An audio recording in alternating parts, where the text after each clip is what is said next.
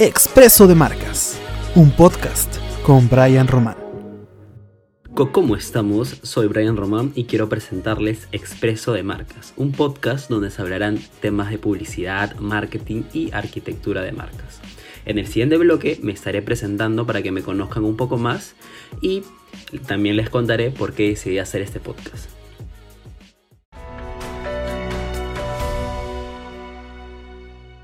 Estamos de vuelta. Como dije antes, me llamo Brian Román y soy publicista de profesión y llevo trabajando poco más de tres años en esta industria. Soy un amante empedernido de la buena comida, me encanta salir de viaje y disfrutar de un buen café. De hecho, el podcast lleva por nombre una variación de este, ¿no? que es el expreso.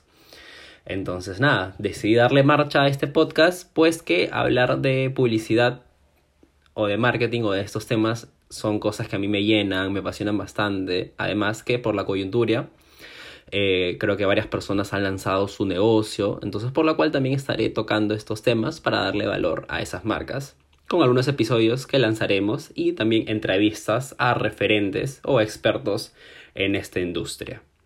En el siguiente bloque te voy a contar qué es una marca y cómo definirla, y dónde nace o cómo aporta valor a la sociedad.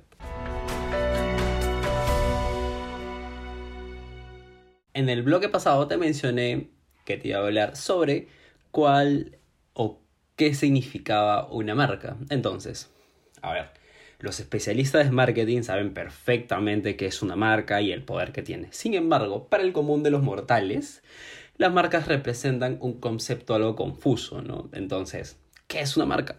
Para algunos una marca es simplemente un logo. Para otros es una imagen o una identidad. Para otros es un nombre o un color. Entonces, ¿Quién tiene razón? Probablemente todos y ninguno. Porque una marca es todas esas cosas, pero ninguna de ellas en forma individual alcanza a explicar qué es una marca.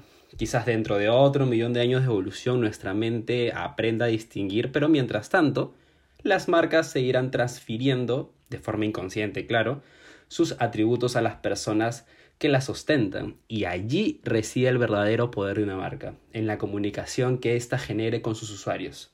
No puedes definirlo solamente como un logo bonito. Ahora bien, construir una marca para lograr que los consumidores la asocien con ciertos atributos diferenciales y relevantes es bastante costoso.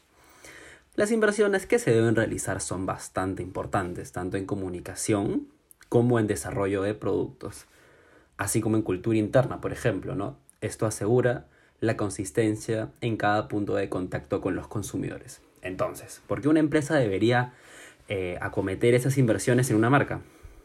Bueno, la respuesta no es tan evidente, ¿no? No alcanza con decir que una marca es algo esencial, ¿no? Tú te preguntarás, ¿esencial para qué? Ni qué es necesaria para tener reconocimiento. Y otra vez, ¿reconocimiento para qué? ¿No? La verdadera y única razón que justifica acometer la inversión que se necesita para construir una marca es que el beneficio esperado supere la inversión requerida y con esto hablamos temas netamente económicos. Pero a largo plazo una marca se transforma en un activo y constituye una línea de defensa o un foso en palabras del gran Warren Buffett que rodea el negocio y lo defiende de posibles competidores. ¿no? Los rendimientos de este activo, como el de todos los activos de una empresa, se refleja en la cuenta de resultados. ¿no? Siempre se debe, se debe de medir todo numéricamente para ver, para ver la viabilidad de la marca o empresa. En definitiva, eh, una marca requiere una inversión costosa que contribuye a generar un activo intangible pero muy valioso, que permite defender nuestro negocio y obtener mejores resultados económicos. ¿Qué quiere decir esto? Vendiendo más y a mayor precio.